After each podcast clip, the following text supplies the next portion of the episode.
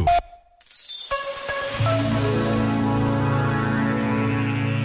As relações nunca estão resolvidas. Constroem-se todos os dias, vivem de altos e baixos, de alegrias e tristezas, de consolações e desolações.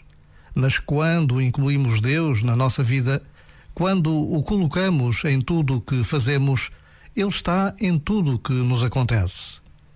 Por vezes, basta a pausa de um minuto para nos apercebermos da Sua presença para invocarmos o seu nome, a sua companhia, a sua proteção. Em cada manhã que começa, a cada dia que passa. Este momento está disponível em podcast no site e na app.